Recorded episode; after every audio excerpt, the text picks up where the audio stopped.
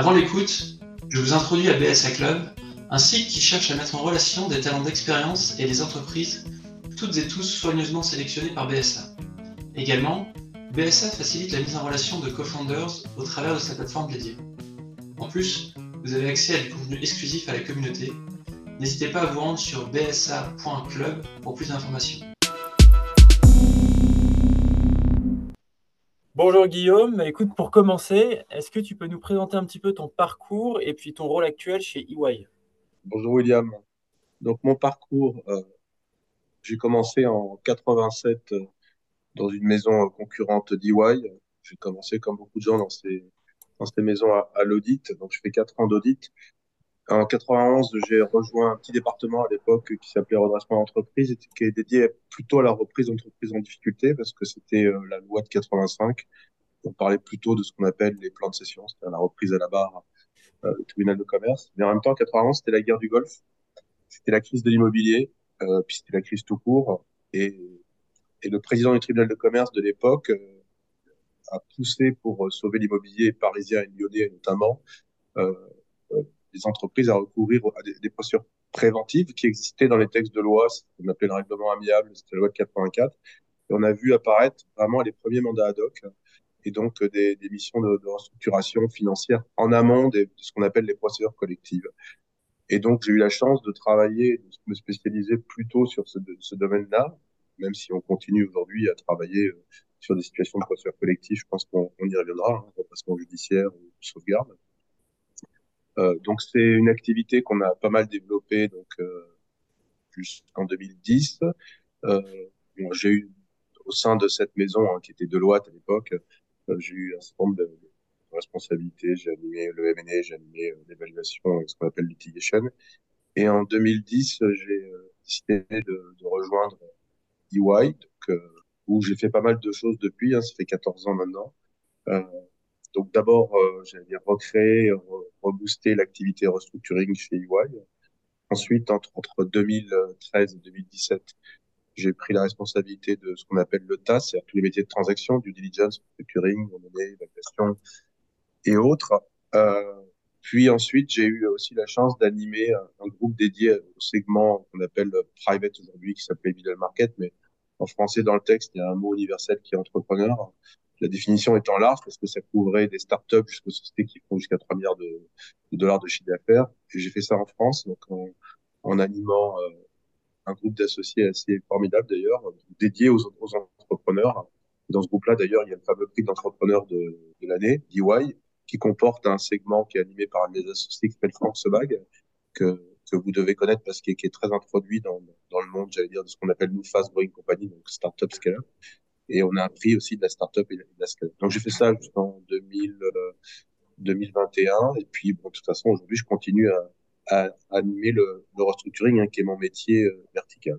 Bah, écoute, merci pour ça. Peut-être avant de se baigner dans, ton, métier, on va dire historique et, cœur, est-ce que déjà tu peux nous, donner toi ta définition de la restructuration, appelée en anglais restructuring, peut-être plus connu sous ce nom-là, et nous parler des, des différentes procédures ainsi que les cas où celles-ci s'appliquent entre collectif, préventive et puis les, les, les, différentes possibilités au sein de ces deux, deux grandes catégories D'accord.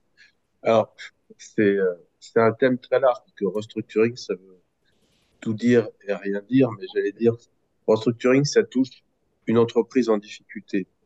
Euh, on, assimile souvent d'ailleurs, et je pense que c'est une bonne comparaison, euh, on compare souvent le, le, restructuring à la médecine, parce que finalement la médecine, euh, tu as aussi euh, toute la prévention, puis après tu tout ce qui est as tout ce qui est plutôt curatif et, et, et, et, le restructuring, donc pour essayer de, de, répondre à tes questions, ça touche finalement tout ce spectre-là, c'est-à-dire des entreprises qui ont quelques difficultés qui peuvent être traitées relativement facilement en prévention, j'allais dire en homéopathie, jusqu'à de la chirurgie lourde, et souvent en passant par quand ça commence à devenir vraiment compliqué, en passant par des, des, des phases d'urgentiste, hein, c'est-à-dire euh, c'est l'accident de la route, euh, malheureusement euh, il y a des blessés graves, il faut faire, faut poser un garrot et et puis ensuite faire le bon diagnostic, mais j'y reviendrai, et mettre en place les bonnes solutions. Mais d'une manière générale, le structuring, ça touche l'entreprise en, en difficulté. ce que je peux peut-être dire, c'est que petit 1, il n'y a jamais deux situations identiques, c'est comme en médecine. Euh, probablement, euh, petit 2, euh, il y a quand même des points de convergence. Donc, il n'y a pas une seule cause de difficulté de l'entreprise, c'est généralement plusieurs causes. Et euh, un autre point de convergence, c'est que là, fait qu'il y a plusieurs causes, il y a toujours un moment, un, un autre, un, un phénomène d'accélération et qui va avoir euh, des incidences sur euh, la trésorerie parce que dans toutes ces situations de difficulté, finalement, ce qui va peut-être permettre aussi au chef d'entreprise de réaliser qu'il rencontre des difficultés auxquelles il n'est pas habitué et qu'il va avoir besoin de se faire conseiller, la trésorerie, le fait qu'on se trouve dans des situations d'urgence va accélérer effectivement ces, va accélérer d'une part ces difficultés et va permettre de, de se mettre autour de la table, qui est le troisième point de convergence, au sens où, euh, quand je dis qu'il faut se mettre autour de la table, c'est qu'il y a une perte de confiance de l'environnement, les clients, les fournisseurs, les banquiers, les salariés, alors pas toujours tout en même temps, et qu'il faut pas rassurer cet environnement. Et pour ça, il va falloir effectivement mettre tous, toutes ces, tous ces stakeholders, un ou un autre, autour de la table. Pas forcément tous, et pas forcément tous en, même temps. Donc, c'est difficile de décrire le, le, le, restructuring, mais disons que ça touche l'entreprise en difficulté, que les causes sont toujours différentes, qu'il y a une multitude de causes et qu'il y a aussi une multitude d'acteurs et que derrière tout ça, il y a aussi la psychologie du chef d'entreprise qui fait que c'est toujours très difficile, comme quelqu'un qui est malade, hein, de, de reconnaître qu'on est en difficulté.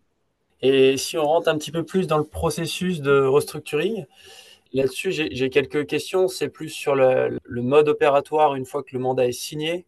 Euh, justement, tu parlais de stakeholders, donc quelles sont les différentes parties prenantes et puis leur, leur rôle?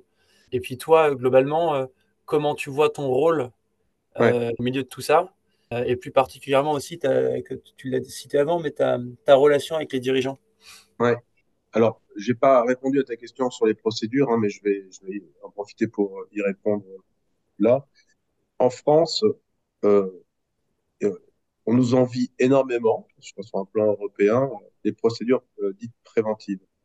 Euh, et notamment, on parle du mandat ad hoc et, de la conciliation, euh, qui sont des, des procédures confidentielles, qui sont prises à l'initiative du chef d'entreprise qui, effectivement, accepte, j'allais dire, le fait d'être en difficulté et d'avoir besoin de se faire aider, et qui réalise que pour se faire aider, il a besoin, euh, dans le cadre des discussions, je parlais tout à l'heure des stakeholders, euh, généralement discussions en premier lieu avec les banques, hein, parce que c'est souvent là où ça, ça pêche, c'est là où ça s'accélère, mais pas, forcément, pas, pas uniquement avec euh, les banques, ça dépend encore une fois des situations qui sont très différentes les unes des autres, mais euh, il a besoin de se faire accompagner par un, un tiers indépendant qu'on appelle hoc conciliateur, on pourra revenir après sur les, les éventuelles euh, différences, mais considérons que c'est des procédures qui se ressemblent beaucoup. Euh, et qui, ce tir-là, va avoir pour mission de, de, d'aider à trouver une solution entre la société et ses différents stakeholders qui sont euh, le dirigeant, les actionnaires et puis les créanciers.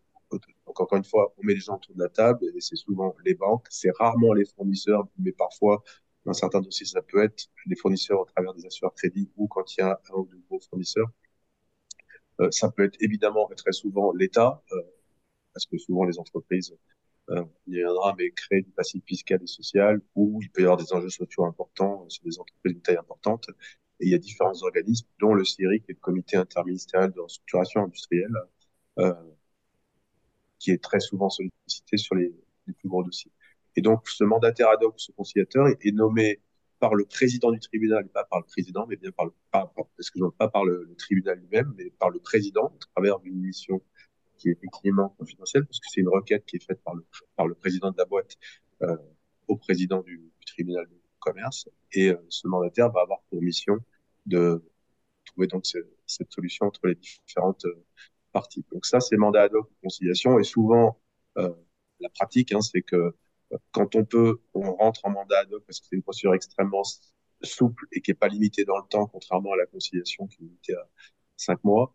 Euh, mais euh, et on bascule en conciliation parce que lorsqu'il y a un accord qui est trouvé avec les parties, on va faire homologuer le protocole d'accord, deux, deux façons de faire, soit sous forme de constat, c'est-à-dire pour schématiser, c'est un coup de tampon du président du tribunal qui dit euh, la restructuration tient la route, ça a été fait de manière professionnelle. Il y a eu des, des, business plans crédits qui ont été construits par l'entreprise euh, et travaillés avec ces différents conseils. On y reviendra parce que c'est aussi là notre rôle.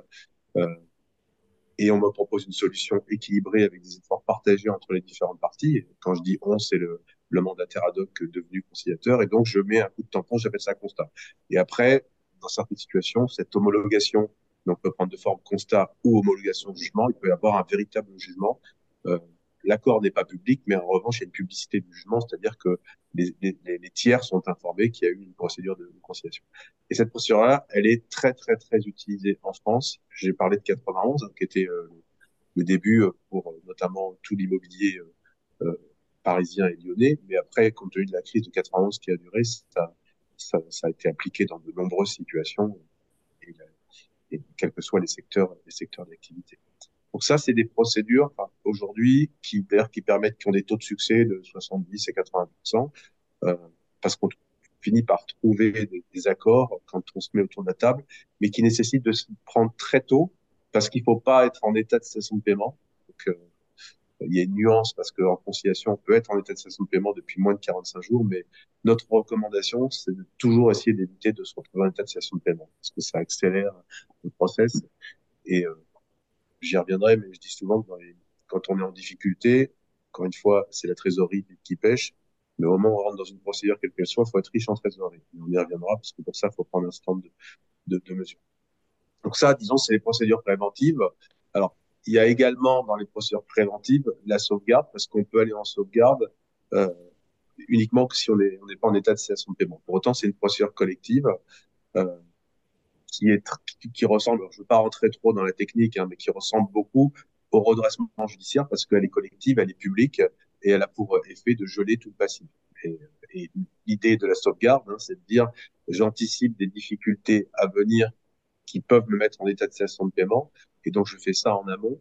Euh, je prends une décision en amont pour, euh, de manière collective, c'est-à-dire avec l'ensemble de mes créanciers de différentes parties, essayer de trouver un, une solution et de sortir avec un plan de sauvegarde.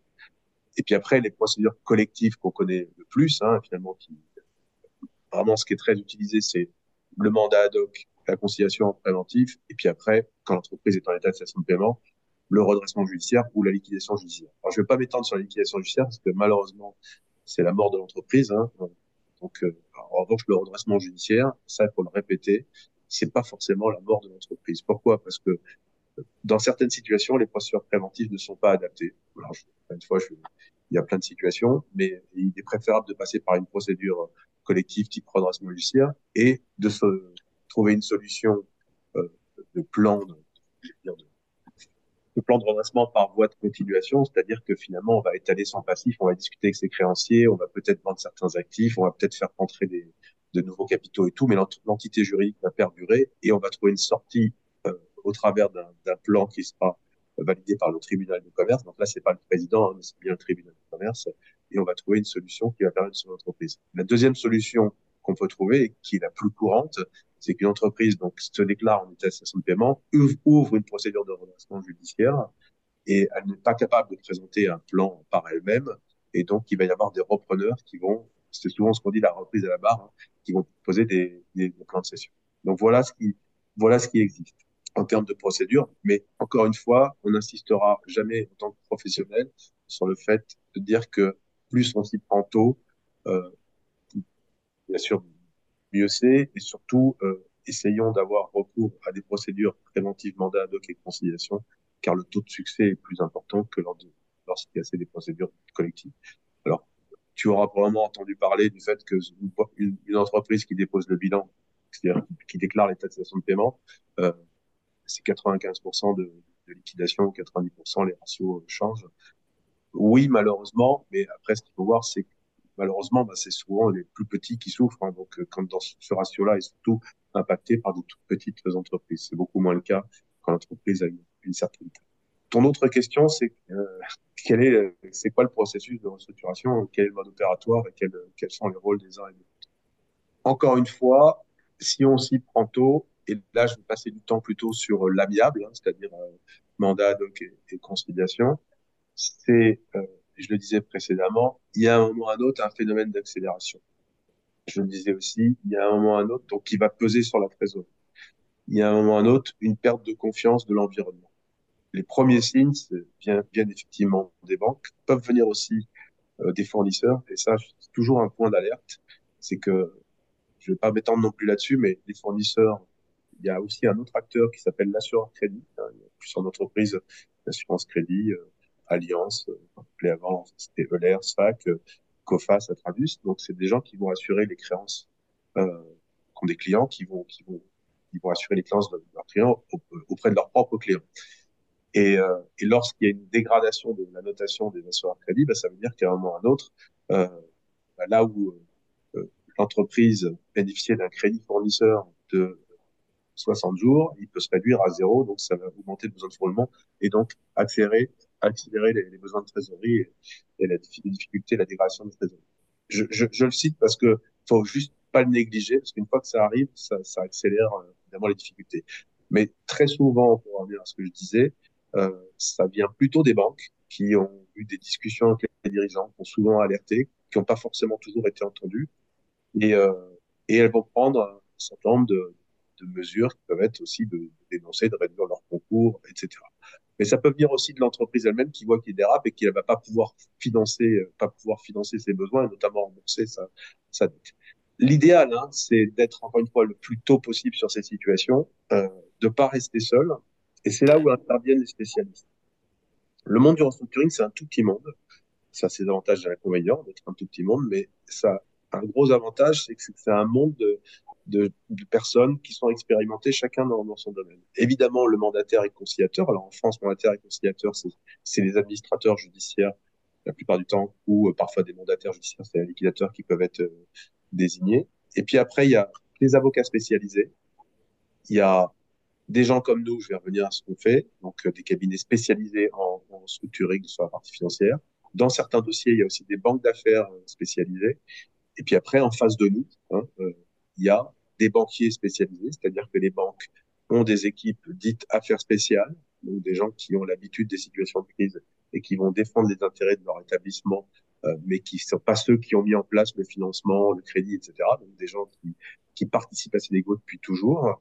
Euh, il va y avoir l'État au travers de différentes, euh, différents organismes, la, ce qu'on appelle la CCSF ou le CIRI que je mentionnais euh, tout à l'heure. Et donc, idéalement, ce qu'il faut, c'est que le chef d'entreprise s'équipe avec ce que je vais appeler une task force.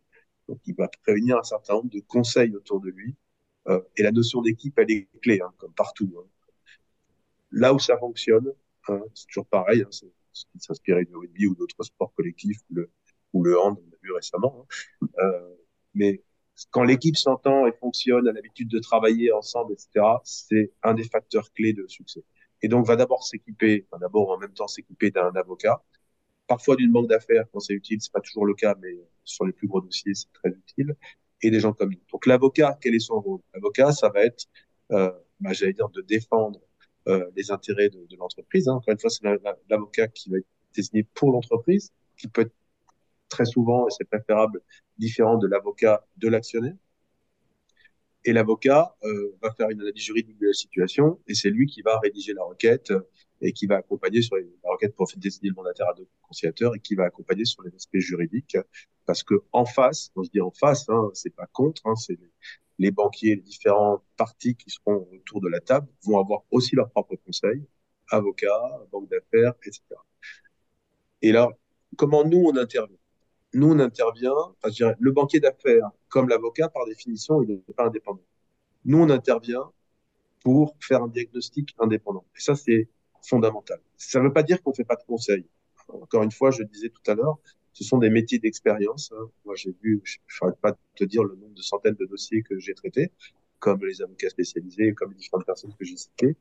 Et, et cette expérience-là permet d'apporter du conseil et justement de partager euh, tout ce qu'on a pu vivre sur, sur les dossiers. Mais le rôle d'un EY restructuring, ça va être quoi? Euh, Dans le, la, la théorie, c'est que on va avoir on va nous demander de faire ce qu'on appelle une IBR, Independent Business Review. Euh, c'est un diagnostic économique et financier qui va permettre euh, aux tiers de pouvoir comprendre la situation passée, c'était quoi la performance historique de l'entreprise, tant sur les aspects, j'allais dire, PNL, exploitation, que sur les aspects trésorerie, qui sont, comme je disais tout clés. Quelle est la situation euh, aujourd'hui de l'entreprise? Et puis de travailler ensuite sur un plan de retournement, donc un BP, et, euh, et, de, de et, sur la base de, de ces documents-là, il va y avoir des discussions. Ça, c'est la théorie. En gros, EY, vous intervenez, vous faites un IBR, en quelques semaines, euh, on prend l'IBR, on regarde euh, ce qui est proposé par l'entreprise, quel est son business plan, quel est son plan de retournement, quelles sont ses propositions de structuration financière. Et sur cette base-là, on va entamer des discussions avec les, avec les différentes parties euh, qui sont autour de la table. Ça, c'est la théorie. Alors, ça se pratique parfois comme ça, mais c'est pas la vraie vie. La vraie vie, c'est qu'il y a le feu. D'accord? Donc, euh, le feu, c'est que on n'y voit pas clair, on est totalement perdu. Il y a le, je parlais l'exemple de l'accident de la route, euh, j'allais dire, euh, ça pisse le sang. Et le sang, c'est la trésorerie, c'est l'oxygène, donc c'est la survie. Donc, il faut se mettre en position de survie. Il faut poser les carreaux et mettre en place les, bonnes mesures pour, pour survivre.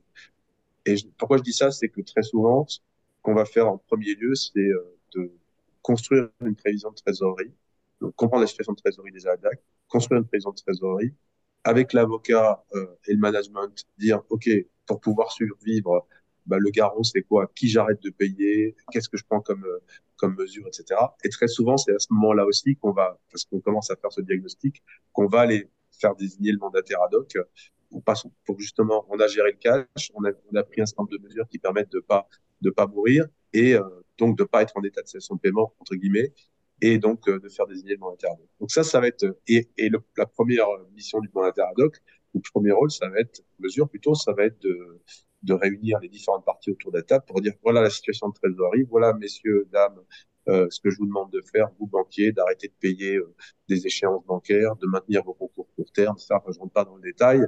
Euh, L'État, pareil, on a créé du passif fiscal et social. Donc, on gère cette situation de crise tous ensemble et on achète du temps. Et ça, c'est fondamental. Euh, dans l'urgence, euh, la tendance naturelle, c'est de se précipiter, de prendre des mauvaises décisions. Je vais vendre un actif, je vais brader, je vais faire entrer du cash, je vais, je vais avantager tel banquier versus tel autre. Catastrophe. Non. On se pose, on gère le truc et euh, on achète du temps pour pouvoir construire la solution. Et c'est là euh, où derrière, parce que dans, dans, la vraie vie du restructuring tel que nous, financiers, on pratique, on la vit, c'est que l'information est juste pas disponible. Je ne jette pas la pierre à l'entreprise, son dirigeant, son, son directeur financier, mais quelle que soit la taille de l'entreprise, l'expérience, en tout cas moi c'est ce que je dis souvent, l'expérience c'est que quelle que soit la taille, les entreprises ne sont pas équipées pour faire face à des situations de crise. Elles n'ont pas forcément les bons outils, et notamment les aspects euh, trésorerie. Et donc, on va prendre le temps nécessaire, et souvent il y a plusieurs étapes. Donc, si j'ai cette phase de gestion de crise, derrière, on va, dans le cadre de l'IBR, on va faire un premier travail qui va consister à, à donner notre point de vue sur l'origine des difficultés d'entreprise. Euh, et, donc, on va faire ce diagnostic pour dire, bah, la boîte est sur tel, tel secteur, sur tel marché, euh, voilà ses forces, ses faiblesses, euh, voilà sa performance historique, pourquoi elle s'est dégradée tant sur l'exploitation que sur le cash. Et très souvent, on fait découvrir un certain nombre de choses, y compris aux entrepreneurs qui ne savaient pas eux-mêmes. Et encore une fois, je ne leur jette pas la, pierre parce que je suis très admiratif des entrepreneurs. Et ça, ça va être un premier, premier step dans le rapport qu'on va remettre aux banques. Euh, pour qu'elles puissent prendre connaissance de notre analyse de la situation. Parce que comme elles savent pas, d'accord, que les gens qui rentrent en face de nous, les banquiers dits affaires spéciales, les banques, pareil, ils ne connaissent pas la situation, bah, ça aide à, avoir un diagnostic qui doit être le, même. Et ensuite, on va travailler sur un plan de retournement. Et là, il y a d'autres conseils qui peuvent, qui peuvent intervenir, des conseils en stratégie, des conseils sur le plan plutôt opérationnel. Mais d'ailleurs, on va construire un BP euh, avec un plan de financement des mesures de restructuration opérationnelle et des propositions de restructuration financière.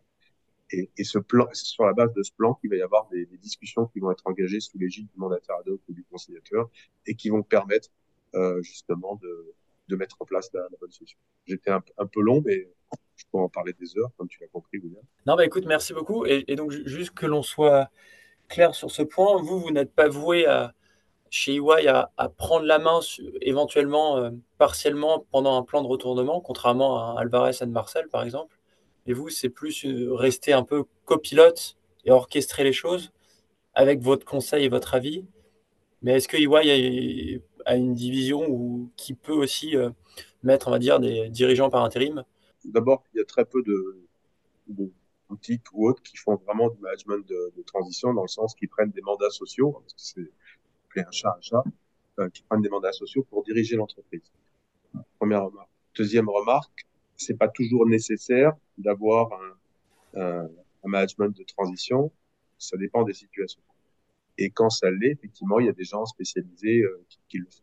En revanche, euh, et c'est ce qu'on développe de plus en plus chez EY, hein, parce que là, je t'ai parlé de l'activité restructuring financière, mais chez EY, l'activité restructuring financière fait partie, euh, ce qu'on appelle Turnaround Restructuring Services, fait partie d'un ensemble qui s'appelle SAT, qui veut dire stratégie et transaction. Et euh, comme je te l'avais dit, EY depuis quelques années, donc SAT, ça comporte quoi? Ça comporte le conseil en stratégie, le conseil plus opérationnel, euh, l'évaluation, les due diligence, le restructuring, le M&A, euh, et qu'est-ce que j'oublie? Euh, J'ai dû oublier quelque chose, mais enfin tous les métiers de, de, de dire, historique de la finance, due deal, eval, M&A, debt advisory, euh, restructuring, et tous les métiers plus euh, conseil opérationnel et conseil en stratégie. Et dans toutes ces situations, et ça fait moi des années que je dis ça hein, sur le marché du restructuring, je dis que l'IBR financière n'est pas suffisante peut-être pas dans toutes les situations, mais dans un certain nombre de situations. Pourquoi? Parce qu'effectivement, on a rencontré plein de situations, on a travaillé sur plein de secteurs, donc on a une certaine connaissance sectorielle. Toi, j'ai travaillé beaucoup dans le retail, dans le textile, dans l'automobile, euh, dans, dans, plein, dans, dans, dans l'aéro, etc., dans, dans, plein de secteurs. Est-ce que je suis un spécialiste de ces secteurs? Non. Et, et, dans certaines situations, et de plus en plus aujourd'hui, dans le monde dans lequel on vit, il y a des évolutions très, très rapides des business models et autres, il est important de faire appel euh, à nos, à nos consultants en stratégie et à nos consultants, j'allais dire, en opération, c'est-à-dire, et notamment de restructuring opérationnel. Et chez EY, on a recruté euh, l'année dernière une associée qui s'appelle Sophie Barbet, qui avec moi, et qui a une équipe dédiée au restructuring opérationnel. Tu citais un de nos confrères, on fait exactement la même chose. On prendra pas de mandat, on prendra pas de mandats sociaux. Mais ce qu'il faut que tu comprennes, et je pense qu'il faut que tout le monde comprenne, c'est qu'un plan de retournement ne peut pas être juste un plan financier. Il repose d'abord sur une vision stratégique, sur des mesures opérationnelles de réduction de coûts, de fermeture de sites, de, etc. Et, et derrière, la finance en découle. Et ça, j'ai la prétention euh, euh, ou la faiblesse de dire que EY, on est le seul cabinet aujourd'hui, véritablement, qui a ça qui, qui fonctionne. Pourquoi? Parce qu'on est totalement intégré entre ces activités stratégiques, opérations et, et finances. Et de plus en plus, on travaille avec eux parce que le marché le demande les acteurs du marché le demandent, les banques le demandent, les TAP le demandent, les, les, les, fonds de private equity en ont besoin hein, de, de, plus en plus. Les nouveaux acteurs de la dette, hein, tu sais ce qu'on appelle euh, alternative capital provider, tous les fonds de dette en, Angleterre et autres qui rachètent des créances des côtés, qui, qui sont dans, souvent dans les plus gros dossiers dans la dette, ils ont besoin de cette vision stratégique et opérationnelle du plan de retournement et pas uniquement financière. Et ce que je fais juste une petite aparté euh, par rapport à ça, qui peut-être un peu du contexte, mais si tu veux, euh, moi, j'ai connu la crise de 91, hein, c'est un peu ancien de dire ça, mais qui a été quand même sévère, qui a duré longtemps. Il y a eu euh, la crise des startups en 2000, 2001, euh, mais qui n'a pas duré longtemps, qui était plutôt, peut-être on y reviendra, mais qui était plutôt, euh, à cette époque-là, c'était des petites boîtes, euh, mandat ad hein, malheureusement liquidation. Je pense que c'est différent aujourd'hui de ce qu'on voit. Puis il y a eu la crise de, de, de, de, de, de 2008.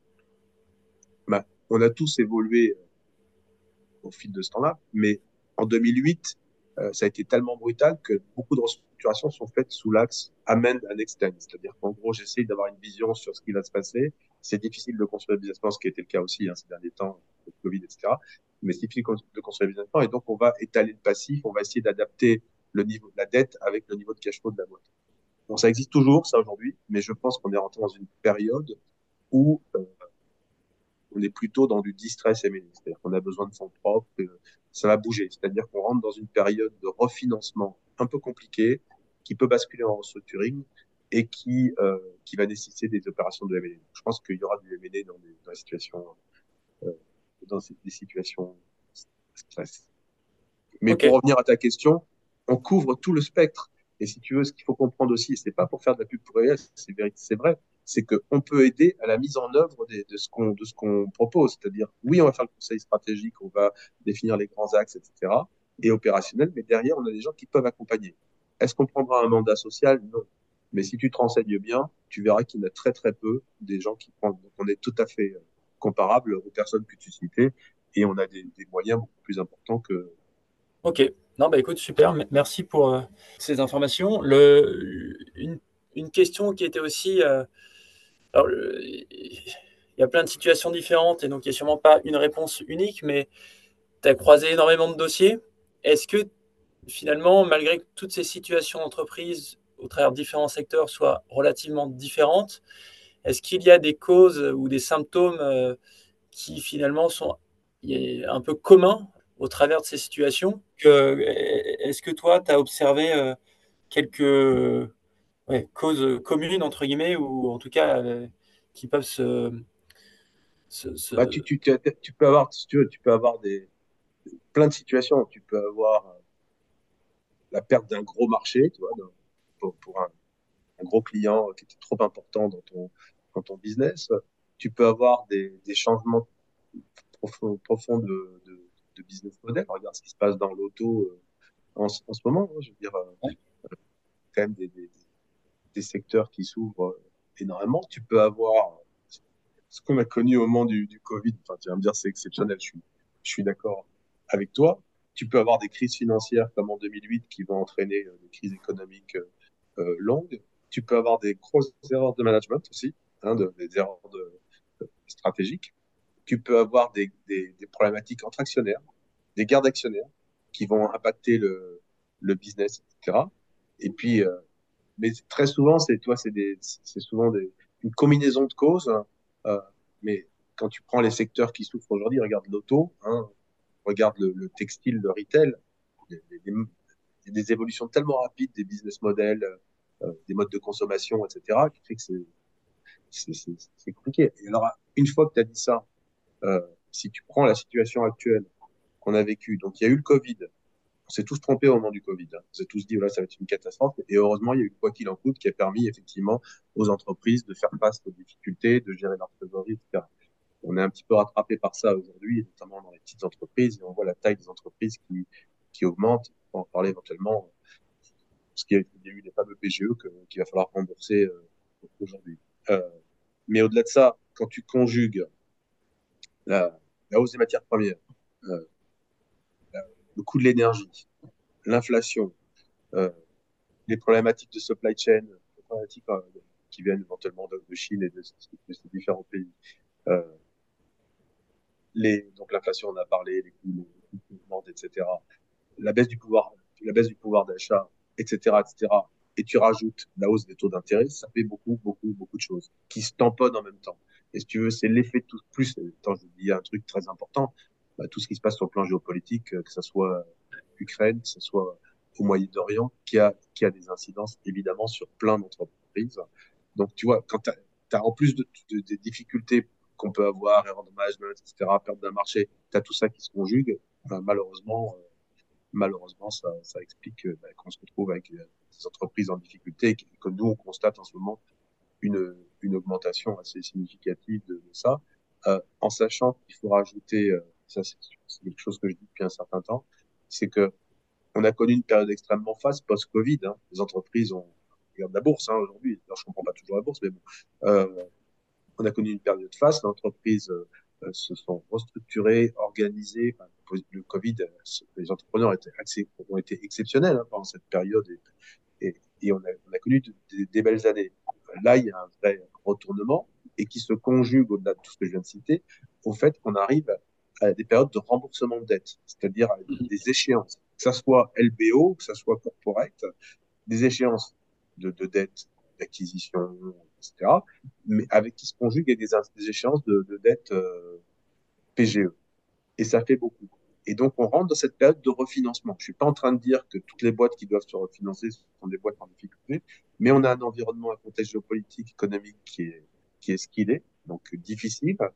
Et il y a de la dette à rembourser avec des taux d'intérêt qui augmentent.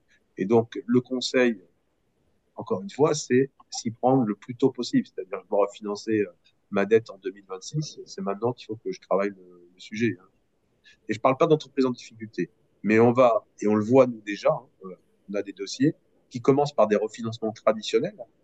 Les banques qui auraient refinancé de manière très facile il y a deux ans, aujourd'hui, sont elles-mêmes contraintes, c'est-à-dire qu'elles vont pas le faire, ou même si elles voudraient le faire, elles ont leurs propres contraintes, et la situation euh, actuelle fait que c'est plus compliqué. Le marché de la dette est plus compliqué que ce qu'il était.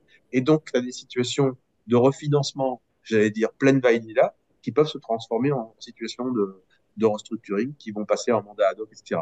Pour autant, c'est pas des boîtes qui dégagent des EBITDA négatifs, c'est des belles entreprises, etc. Et il faudra voir ce que font les, d'une part les sponsors equity ou les actionnaires en fonction, parce que ça touche tout le monde, hein, c'est pas que les LBO, c'est touche les entreprises familiales, les entreprises cotées, etc. Ouais, bah écoute, c'est super intéressant ce que tu vois justement, nous, euh, pour revenir un peu à l'univers tech euh, euh, dans lequel je, je suis, la quasi, quasi majorité des entreprises ne sont pas profitables. Comme tu l'as dit, on a connu une période 2020-21 assez folle, surtout en tech. Et, aujourd'hui, en fait, tu as un certain nombre de sociétés qui euh, font face à, malheureusement à des, difficultés parce qu'il y a eu de l'argent quasi gratuit pendant deux ans. Donc, quand, quand tu es un peu tu vois, riche, tu, tu, deviens, tu prends un peu des mauvaises habitudes, euh, tu es peut-être moins, moins regardé à, l'euro près sur, sur tes OPEX. Tu as pris des PGE. Les banques, euh, tu pouvais avoir pas mal d'effets de levier sur, sur, par rapport à l'equity. Et aujourd'hui, tu as un certain nombre de sociétés qui. alors, comme ça reste des entre guillemets petites boîtes et un petit écosystème, c'est pas forcément public, mais tu en as quand même, je pense, plus que l'on croit qui sont en difficulté ou qui sont proches de l'être. Et, euh, aujourd'hui, je pense pour le moi le premier hein, d'ailleurs, en, tant que, que VC, c'est des situations assez, euh, assez nouvelles finalement, parce que la tech depuis, on va dire, post-crise 2007-2008, ça a plutôt une courbe assez, euh, assez linéaire vers le haut.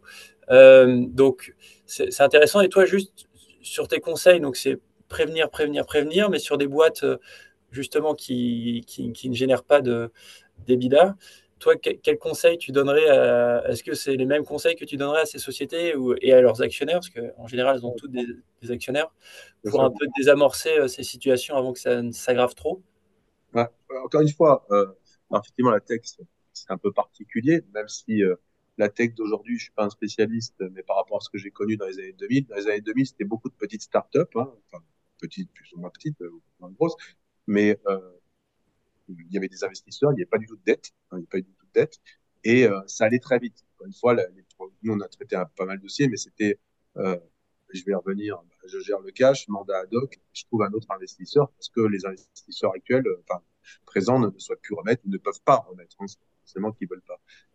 Ou alors il y a beaucoup aussi de dossiers de, de Euh, moi, ce que je comprends aujourd'hui de, de, la tech, c'est qu'il y a toujours des startups petites, différentes tailles, hein, etc., mais que on a quand même aujourd'hui des entreprises d'une certaine taille hein, qui ont beaucoup grossi, qui ont levé beaucoup de fonds, qui se sont structurés, etc., et qui ont aussi euh, parfois à la fois effectivement des financements par l'equity, mais aussi des financements en dette. Donc, je fais un peu des différences euh, en fonction de ces situations.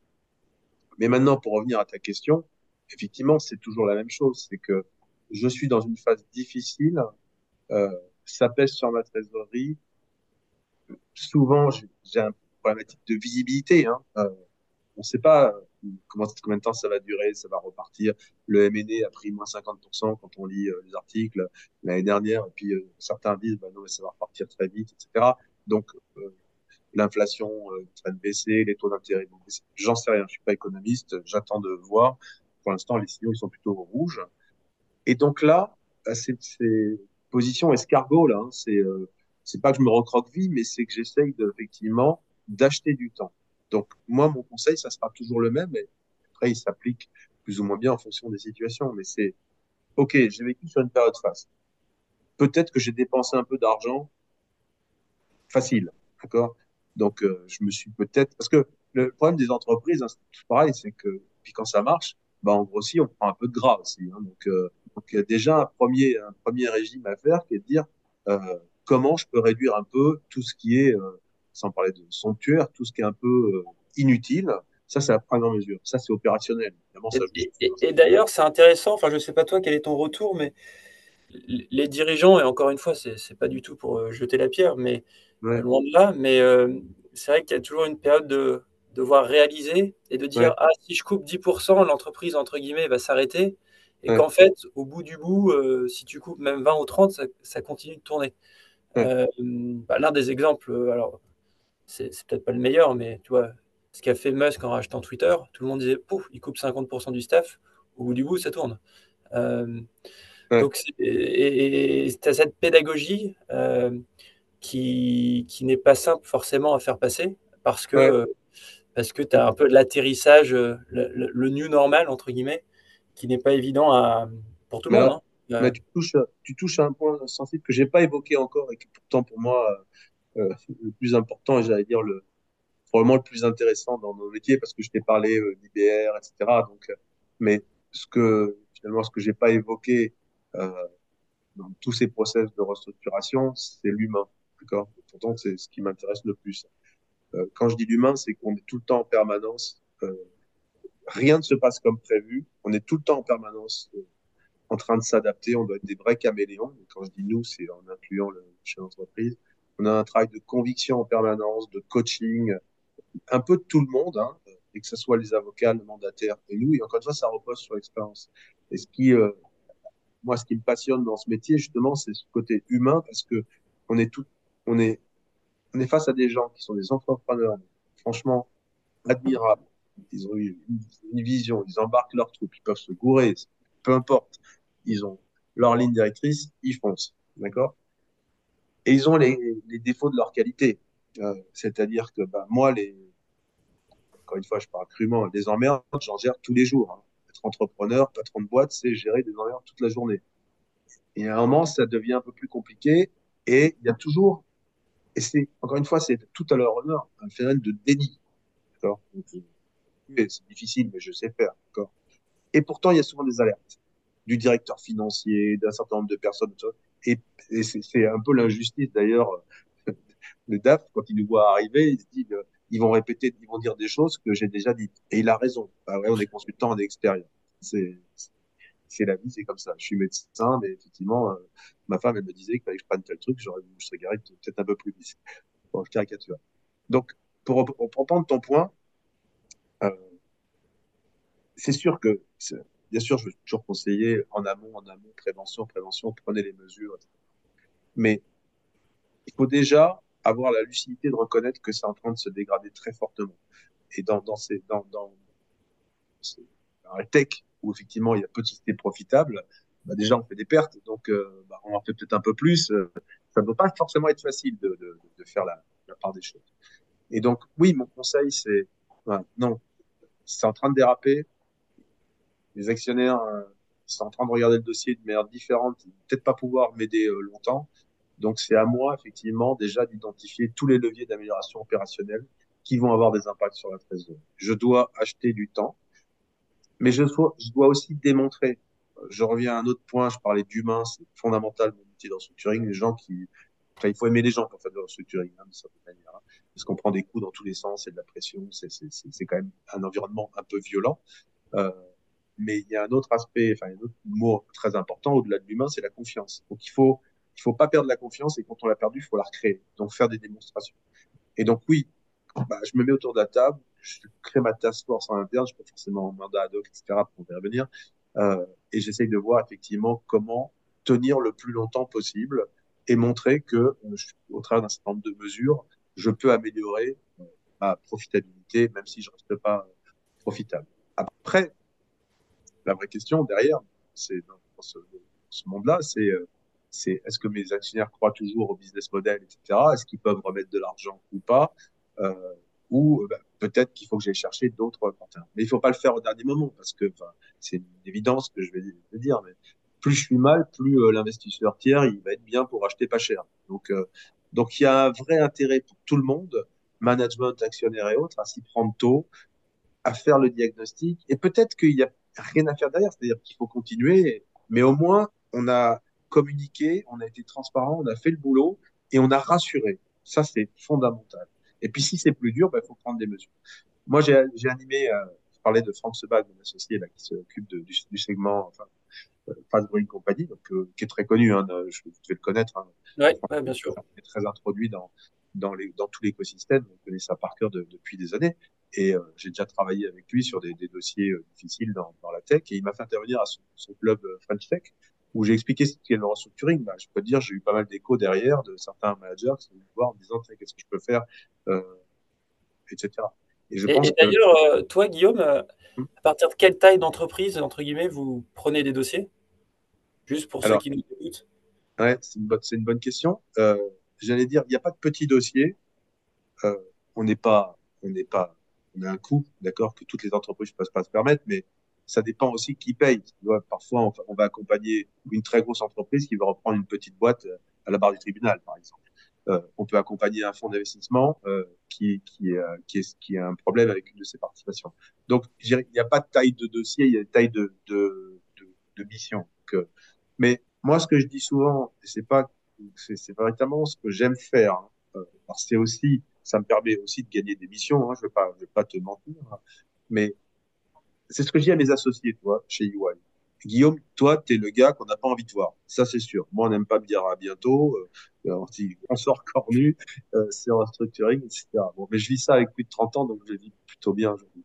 Plus sérieusement, ce que je leur dis, évidemment, tu vas pas dire à ton client, euh, tu sais qu'il est pas bien, il n'a pas envie d'entendre qu'il est pas bien, tu vas pas lui dire, oh là là, euh, t'as mal à la tête et j'ai quelqu'un qui va te restructurer, en plus ça, il va te coûter de l'argent. C'est pas hyper vendeur.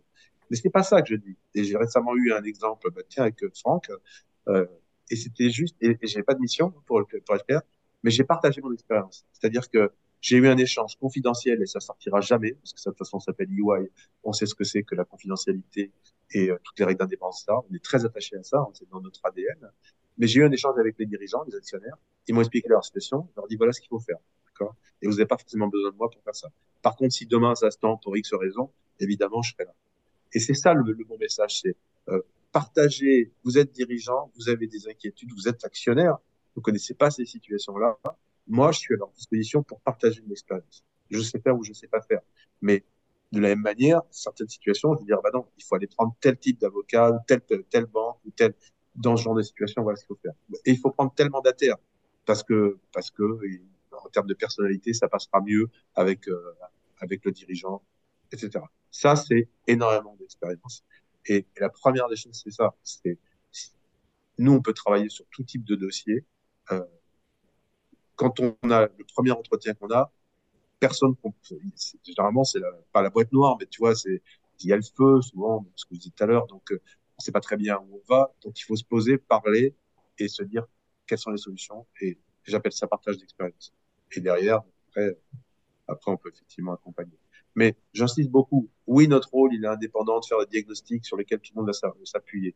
Et tant qu'il n'y a pas un diagnostic qui est partagé, tu n'auras pas, pas d'accord parce que chacun a sa vision de la situation, etc. Puis après, il y a des intérêts nécessairement divergents. Mais ça, c'est une partie du rôle. L'autre partie du rôle à laquelle je tiens beaucoup, j'ai toujours poussé là-dessus, c'est ce rôle de conseil.